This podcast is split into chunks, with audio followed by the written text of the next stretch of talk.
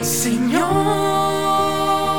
enséñanos a orar, enséñanos a amar, para que se haga en mí tu voluntad. Te doy gracias porque has hecho demasiado. Que por mí hasta tu sangre has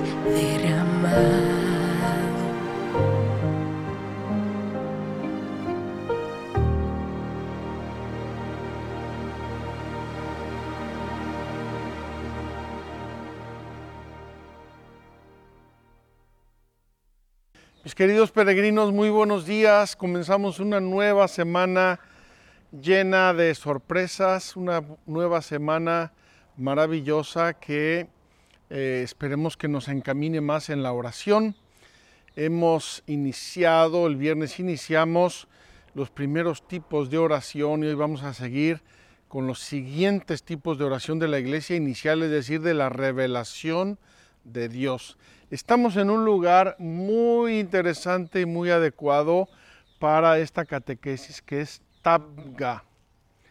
Es un monasterio benedictino alemán, está escrito aquí, aunque ustedes no entiendan alemán, es un monasterio benedictino alemán, es parte de una comunidad que está dividida entre Jerusalén y Tabga, eh, estamos al pie del monte de las bienaventuranzas, muy cerquita de donde grabamos en los días pasados. Y hoy vamos a continuar hablando de la oración. ¿Por qué digo que estamos en un lugar muy especial y muy adecuado? Porque San Benito hace 1500 años, San Benito inició la orden de los benedictinos con un lema, ora et labora, ora y reza ora y trabaja. Este binomio maravilloso ha sido la fuente original de eh, muchísima vida cristiana, de muchísimas otras órdenes, de muchísimas otras congregaciones religiosas, porque tenemos que eh, compaginar. Por un lado no podemos estar rezando todo el día sin hacer nada, y por otro lado no debemos estar rezando todo el día sin orar. La conjunción del ora et labora, reza y trabaja, ha sido, repito, la fuente de inspiración, una grande síntesis, dos palabritas latinas, una grande síntesis de la vida cristiana. Venimos a un lugar de oración, vamos a grabar hoy con los eh, monjes benedictinos que se dedican a eso, a alabar a Dios, adorar a Dios, se dedican a Dios a través de la oración y a través del trabajo en la vida comunitaria, en la vida fraterna del monasterio. Eh, tenemos aquí la iglesia, no la quiero explicar hoy, no es el caso, ya la explicamos en eh, peregrinaciones anteriores. Vamos a ubicarnos con un pequeño mapa que tienen allí para que vean el lugar tan bello, tan importante donde estamos y luego vamos a entrar a rezar un poco con estos monjes. Síganme por favor.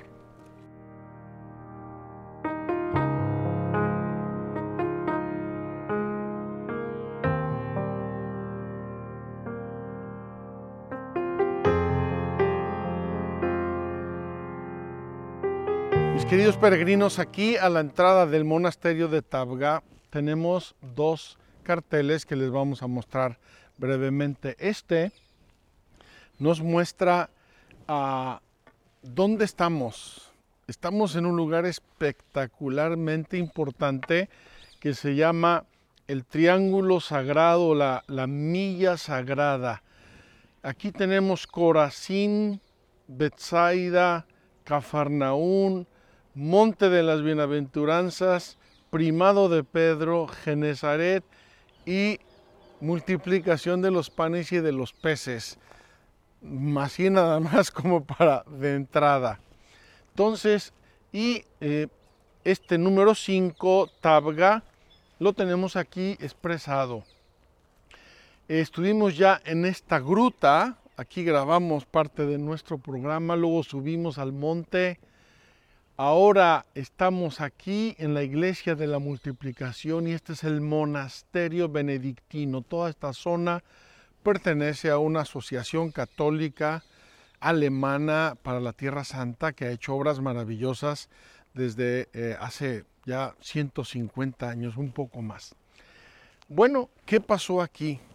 Aquí eh, nos lo dice el otro cartel, aquí nos lo dice el otro cartel, eh, hubo en el tiempo tres o cuatro iglesias desde un memorial judío cristiano muy inicial y luego una primera iglesia, luego otra que la agrandaron y luego finalmente la última que es idéntica a esta reconstrucción fidedigna que hicieron los benedictinos alemanes en el año 1982 recuerdo de oración, recuerdo de encuentro con Dios, recuerdo de, recuerdo de predicación de Jesucristo, recuerdo de tantas cosas maravillosas del Evangelio. Pero dado que aquí Jesús anticipó el misterio de la Eucaristía, me parece que es el mejor lugar para hablar de estas oraciones porque el último punto de oración, la culmen, la síntesis de todos los modos de oración es la Eucaristía. De hecho, hay en la teología, teología ya un poco anticuada, pero muy cierta, muy valiosa y muy bien expresada, hay una frase que dice, ¿cuáles son los cuatro frutos de la Eucaristía? o los cuatro fines de la Eucaristía. Y habla de cuatro términos que nos suenan a nosotros ya muy difíciles de digerir. Los voy a mencionar porque son como introducción a todo nuestro tema de hoy. Primero, un fin o un fruto latréutico. Latréutico viene de la tría, que es adoración, culto a Dios. Entonces, nuestra oración de adoración, de la cual hablábamos el viernes, hoy vamos a seguir latréutico, la tría adoración, culto a Dios. Segundo, propiciatorio. Hacer propicio es hacer algo agradable, algo adecuado. Y el fruto propiciatorio de la Eucaristía es hacernos agradables a Dios. Impetratorio. Impetrar es una petición vehemente, una petición con ahínco y nosotros a la Eucaristía vamos a pedirle a Dios muchas gracias. Las intenciones de las misas que presentamos todos los días, vamos a impetrar, vamos a pedirle a Dios con gemidos, con, con intensidad, con ahínco. Y finalmente el fin eucarístico, agradecer a Dios eucarístico es como una síntesis de todo, porque lo que le pedimos se lo agradecemos, lo que le imploramos, Dios nos lo da y se lo ofrecemos. La adoración de Dios es adoración de Dios porque es el creador y señor de todas las cosas. Entonces, estos cuatro fines de la misa son de algún modo las cuatro formas de oración que recibimos de la tradición original de la iglesia y es parte de lo que vamos a ver hoy y lo que ya vimos el viernes pasado. Vamos a encaminarnos porque tenemos cita aquí con los frailes, los monjes benedictinos, monjes benedictinos. Vamos a ver cómo rezan a Dios y cómo pasan su día en un monasterio, en un lugar tan, tan especial para el Evangelio y para el cristianismo.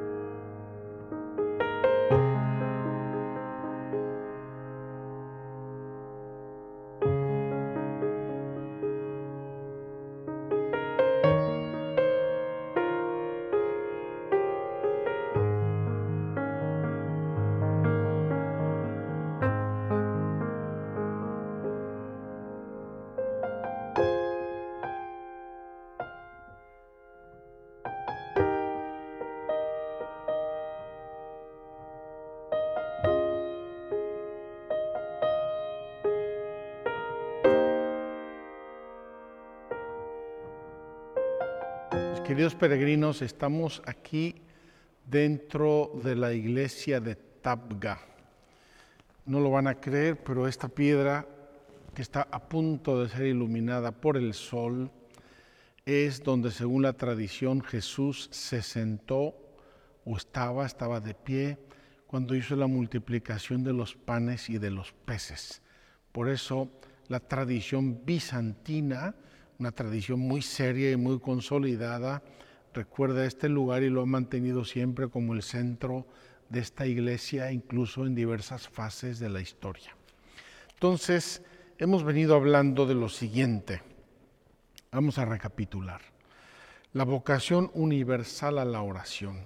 Dios nos hizo para Él y por lo tanto los seres humanos necesitamos orar, necesitamos hablar con Dios, necesitamos trascendernos, necesitamos agradecer a alguien que no es simplemente mi vecino, sino mi creador, mi Señor, mi Redentor.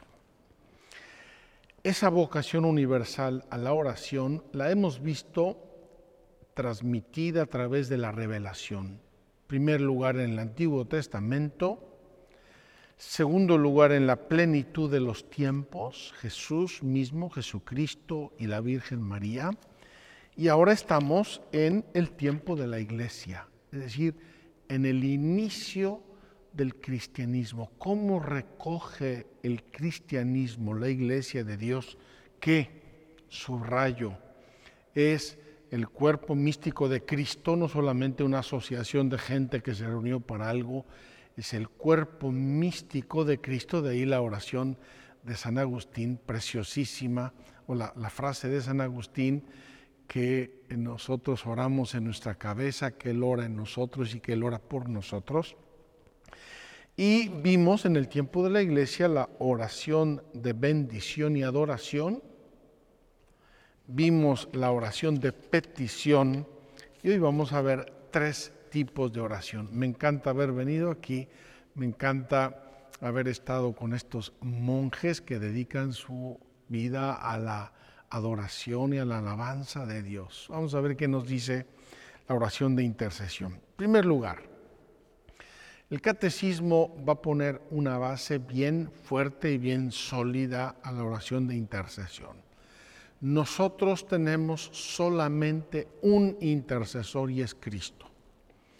Esto lo va a explicar claramente la carta a los hebreos, de la cual hemos hablado poco. La carta a los hebreos es una eh, explicación litúrgica de la historia de la salvación, litúrgica, es decir, de oración, de una acción de gracias, de una acción de alabanza. Y por eso en la carta a los hebreos dice claramente que Jesús está intercediendo por nosotros ante el Padre, que entró no con la sangre de un macho cabrío, sino con su propia sangre, entró en el santuario celeste, en el templo del cielo, y ahí intercede por nosotros ante Dios. Entonces, la, la intercesión es una oración de petición que nos conforma muy de cerca con la oración de Jesús. Si Jesús es el gran intercesor, cada vez que nosotros intercedemos por alguien, lo hacemos en el nombre de Jesús y con Jesús en el cielo. Él es el único intercesor ante el Padre en favor de todos los hombres, de los pecadores en particular y es capaz de salvar perfectamente a los que por Él se llegan a Dios, ya que está siempre vivo para interceder en su favor. Jesús es nuestro intercesor y la oración de intercesión la hacemos con Jesús, en el nombre de Jesús y a través de Jesús. El propio Espíritu, Espíritu Santo intercede por nosotros y su intercesión a favor de los santos es según Dios. Fíjense, Jesús, el Espíritu Santo, la segunda y la tercera persona de la Santísima Trinidad interceden por nosotros. Ellos son los que ejercen ante Dios, ante la presencia santa de Dios, las peticiones que les hacemos. Interceder es pedir en favor de otro. Los niños, ¿verdad? oye, intercede, le dicen a la mamá, intercede por mí ante mi papá. Es decir, pide por mí, sálvame del castigo que me, que me espera. Es pedir en favor de otro. y desde Abraham lo propio de un corazón conforme a la misericordia de Dios. Fíjense qué hermoso. Abraham intercede por los habitantes de Sodoma y Gomorra. Es decir, Abraham entiende que hay un ángulo en el corazón de Dios que es la misericordia, que es el perdón sin condiciones. Cuando nosotros intercedemos por otros, como Abraham, nosotros nos escondemos en la misericordia de Dios. En el tiempo de la iglesia, la intercesión cristiana participa de la de Cristo. Es la expresión de la comunión de los santos. Hablamos de la comunión de los santos allá cuando hablamos del credo, la, peregrinación sobre el credo. La comunión de los santos, es decir, algo, hay una comunión, una comunicación entre todos los santos, no los santos canonizados, sino los santificados por la gracia de Dios, todos los bautizados en la vida presente y en el cielo y en el purgatorio. Hay una comunión de los santos. La intercesión cristiana es una expresión de la comunión de los santos, porque yo creo en ti, porque yo sé que Dios está en ti, porque somos hermanos, porque nos identificamos con, incluso con el ser humano como tal, aunque no sea cristiano, yo pido por ti. Yo pido por ti. En la intercesión el que ora busca no su propio interés, sino el de los demás, como nos dice San Pablo. Yo no estoy pidiendo algo para mí, aunque puedo hacerlo y debo hacerlo. Estoy pidiendo para ti, para esta comunidad, para este pueblo, para esta nación, para esta gente. Hasta rogar por todos los que le hacen mal. No solamente intercedo y pido por los buenos, los buenos, los que me ayudan, los que me caen bien, sino por todos. Jesús nos enseñó eso en el Sermón de la Montaña. Pedir por los que nos persiguen, por los que nos hacen mal, por los que nos insultan y ofenden. Esa es la intercesión y como digo, la hacemos ante Dios y la hacemos por Cristo, nuestro intercesor, y la hacemos porque conocemos, sabemos y experimentamos la misericordia de Dios. Las primeras comunidades cristianas vivieron intensamente esta forma de participación. El apóstol Pablo les hace participar así en su ministerio del Evangelio. Él intercede también por las comunidades. La intercesión de los cristianos no conoce fronteras por todos los hombres, por todos los constituidos en autoridad, por los perseguidores, por la salvación de los que rechazan el Evangelio, por todos. ¿Por qué? Porque no existe causa de este mundo que sea ajena al amor de Dios. Entonces, oración de intercesión, pedir por otros, pedir a favor de otros. La siguiente forma de oración es la acción de gracias. Y qué maravilla que estamos aquí en Tabga, el lugar de la multiplicación de los panes y de los peces, donde Jesús comenzó a hablar de la Eucaristía. Eucaristía, acción de gracias. La Eucaristía es por antonomasia la acción de gracias. Aquí hablamos de la oración de acción de gracias en general. Cuando yo termino de comer, Señor, te doy gracias por todos tus beneficios. Cuando yo termino un año, Señor, te agradezco por este año. Cuando yo recibo un beneficio, una gracia, un don, lo que sea, le agradezco a Dios que en su amor me ha bendecido y me ha concedido dones que yo esperaba. Entonces, Eucaristía es la acción de gracias por excelencia. Aquí hablamos de cualquier oración de acción de gracias. La acción de gracias caracteriza la oración de la iglesia que al celebrar la Eucaristía manifiesta y se convierte cada vez más en lo que ella es. En efecto, en la obra de salvación, Cristo libera a la creación del pecado y de la muerte para consagrarla de nuevo y devolverla al Padre para su gloria. Fíjense bien, todo lo que hace Cristo es para la gloria del Padre. y toda la obra de la salvación y toda la obra de la iglesia y toda la obra de toda gente buena, toda acción buena glorifica a Dios y es para la extensión del reino de Dios y la extensión del reino de Cristo. Entonces, de todo eso tenemos que agradecerle a Dios. No podemos pasar delante de beneficios maravillosos y quedarnos tan frescos. El ser agradecidos es una cosa noble, es una cosa de un corazón noble Incluso en la educación humana, en la educación de un niño, de un joven, de un adolescente, los papás insisten, dile gracias, da las gracias. ¿Cómo se dice? Gracias. Es educarnos en eh, agradecer todo lo que recibimos. La acción de gracias de los miembros del cuerpo participa de la de su cabeza si Cristo ofrece todo a Dios Padre en acción de gracias, todo lo que hacemos nosotros, miembros del cuerpo místico de Cristo, participa de esa gratitud. Al igual que en la oración de petición que vimos el viernes, todo acontecimiento y toda necesidad puede convertirse en ofrenda de acción de gracias. Así como podemos pedirle todo a Dios, todo lo que necesitamos, todo lo que se nos ofrece y todo lo que nos ocurre, igualmente podemos y debemos agradecerle. Las cartas de San Pablo comienzan y terminan frecuentemente con una acción de gracias y el Señor Jesús siempre está presente en ella.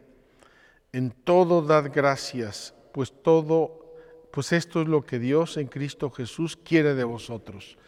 Dios quiere en Cristo que deis gracias en todo.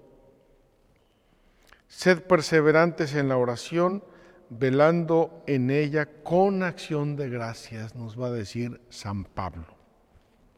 Finalmente, tenemos la oración de alabanza. Esta oración de alabanza eh, que nosotros católicos en algunos países, en algunas culturas nos cuesta un poco cuando vemos que nos movemos mucho en la alabanza, pensamos en los protestantes, en los aleluyos, hasta así llamamos a veces un poco despectivamente a los protestantes. Tenemos que vivir en constante alabanza de Dios. ¿Por qué? La alabanza es la forma de orar que reconoce de la manera más directa que Dios es Dios alabo a Dios, bendito sea Dios, gloria a Dios, aleluya. ¿Por qué? Porque reconozco que Dios es Dios. Fíjense qué hermosa oración.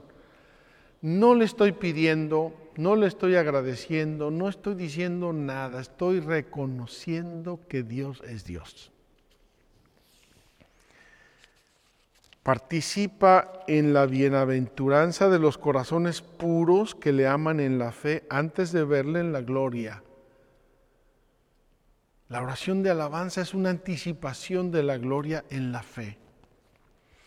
Mediante ella el Espíritu se une a nuestro Espíritu para dar testimonio de que somos hijos de Dios. Si Dios es Dios, si Él es el creador de todo, yo soy su hijo y, participo en la comunión de los hijos de Dios.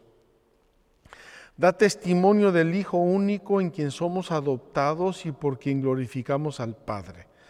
La alabanza integra las otras formas de oración y las lleva hacia aquel que es su fuente y su término, un solo Dios, el Padre, del cual proceden todas las cosas y por el cual somos nosotros.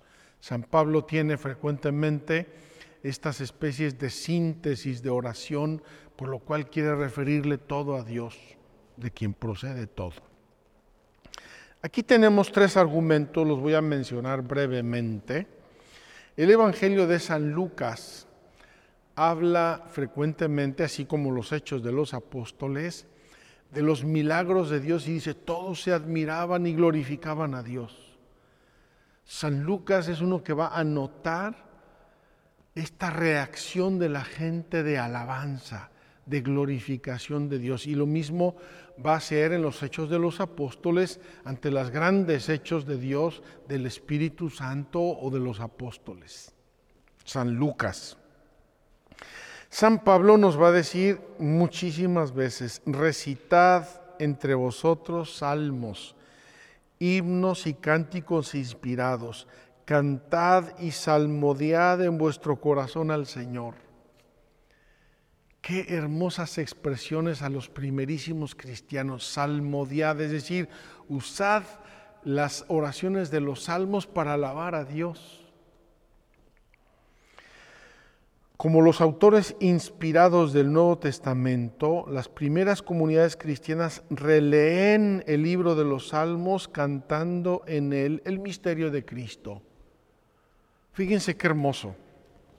Los salmos, como ya dijimos, son oraciones que el mismo Dios inspiró para enseñarnos a orar, a, orar debidamente. Y así oran todos los judíos del Antiguo Testamento. Pero cuando llega el misterio de Cristo, el mismo Cristo usa los salmos y la iglesia primitiva va a rezar los salmos como si los rezara el mismo Cristo. Los va a poner en la boca de Cristo. Y luego el cristianismo que sigue va a rezar los salmos como si fueran suyos propios. Entonces, lo reza en el Antiguo Testamento como oración del Antiguo Testamento. Lo reza en Cristo mismo y lo reza en el Nuevo Testamento como oración del Nuevo Testamento. Por eso San Pablo va a abundar en expresiones de esta naturaleza.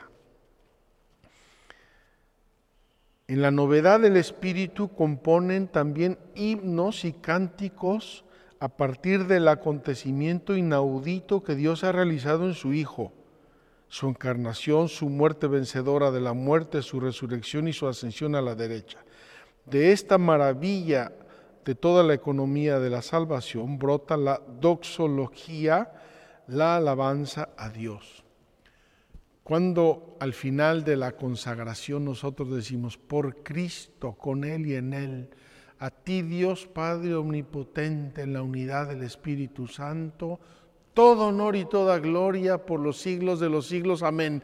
Esa frase es bellísima y es una síntesis de toda la iglesia, cuerpo místico de Cristo que se dirige a Dios Padre en Cristo con el Espíritu Santo, con todos los fieles, dándole gloria y alabanza a Dios. La doxología, la expresión de la verdad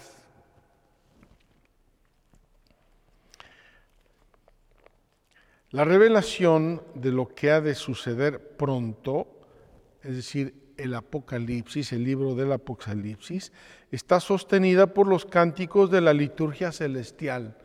Así como la carta a los hebreos es una carta como una expresión litúrgica de la historia de la salvación, el Apocalipsis también nos va a hablar frecuentemente de esa liturgia de los cielos, de esa liturgia celeste, de los salvados, de los redimidos, de los que han blanqueado sus túnicas en la sangre del cordero, etc. Y todo eso es vivir una pura alabanza en la fe, pura alabanza en la fe. Termino. Último número de este, eh, de este apartado, 2643. Fíjense qué hermoso la Eucaristía contiene y expresa todas las formas de oración. En la misa tenemos todas las formas de oración. Me encantaría que ustedes hicieran una tarea hoy, que dijeran, a ver, formas de oración, vamos una por una. Bendición, ¿dónde, dónde bendigo yo a Dios en la misa? adoración, ¿dónde y cómo adoro yo a Dios en la misa? Petición, ¿qué peticiones le hago yo a Dios en la misa? Intercesión, ¿por quién intercedo yo cada día en la misa o cada domingo en la misa? Acción de gracias, ¿de qué le estoy agradeciendo yo a Dios en la misa? Alabanza, ¿cuándo y cómo alabo yo a Dios en la misa? Si estamos de acuerdo en lo que dice este número al inicio, tendríamos que hacer una lista, cuándo, cómo lo hago, porque si no voy a misa, salgo de misa y ni me entero de lo que estoy haciendo. La misa, la Eucaristía, la celebración de la Eucaristía es el culmen y la síntesis de todas las oraciones. La Eucaristía contiene y expresa todas las formas de oración. Es la ofrenda pura de todo el cuerpo de Cristo a la gloria de su nombre. Es, según las tradiciones de Oriente y de Occidente, el sacrificio de alabanza. Por eso les decía yo al inicio que hay cuatro fines de la Eucaristía. Latréutico, propiciatorio, impetratorio y eucarístico son las cuatro formas de orar a Dios, las cuatro formas de dirigirnos a Dios. Queridos hermanos, voy a terminar hoy esta catequesis con una lectura del breviario. Es una lectura breve, pero me, emociona mucho. La rezamos hace unos días, el 6 de febrero, y es de eh, las actas del martirio de los mártires japoneses, Pablo Miki y sus compañeros. Eh, tiene una premisa que es estremecedora, los crucificaron. Entonces vamos a poner, vamos a contemplar en la boca de estos crucificados, colgados de la cruz, lo que oran y lo que dicen.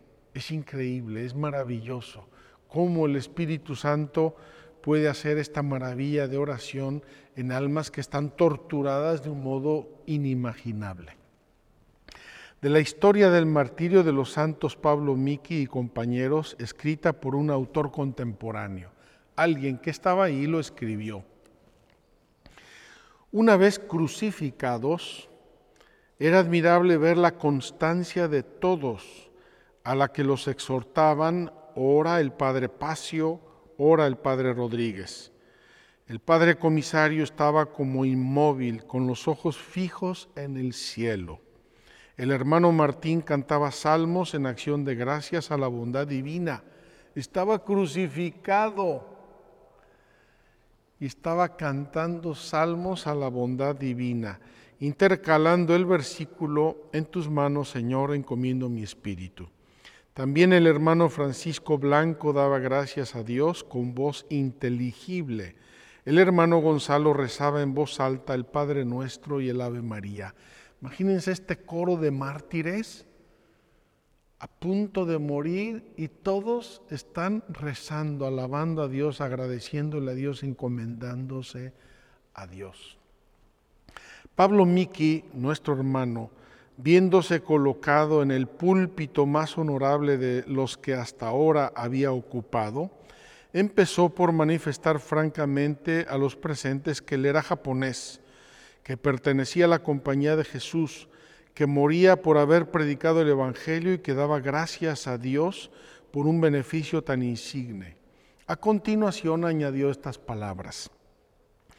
Llegado a este momento crucial de mi existencia, no creo que haya nadie entre vosotros que piense que pretendo disimular la verdad. Os declaro pues que el único camino que lleva a la salvación es el que siguen los cristianos. Y como este camino me enseña a perdonar a los enemigos y a todos los que me han ofendido, perdono de buen grado al Rey y a todos los que han contribuido a mi muerte y les pido que quieran recibir la iniciación cristiana del bautismo está crucificado, está a punto de morir, está perdonando y disculpando al rey y a todos los que hicieron eso. Luego, vueltos los ojos a sus compañeros, comenzó a darles ánimo en aquella lucha decisiva. En el rostro de todos se veía una alegría especial, sobre todo en el de Luis. Este, al gritarle otro cristiano que pronto estaría en el paraíso, atrajo hacia sí las miradas de todos por el gesto lleno de gozo que hizo con los dedos y con todo su cuerpo. Antonio, que estaba al lado de Luis con los ojos fijos en el cielo, después de haber invocado el santísimo nombre de Jesús y de María, se puso a cantar el salmo Alabad siervos al Señor, que había aprendido en la catequesis de Nagasaki, ya que en ella se enseña a los niños algunos salmos. Otros finalmente iban repitiendo con rostro sereno, Jesús, María. Algunos también exhortaban a los presentes a una vida digna de cristianos. Con estas y otras semejantes acciones demostraban su pronta disposición ante la muerte.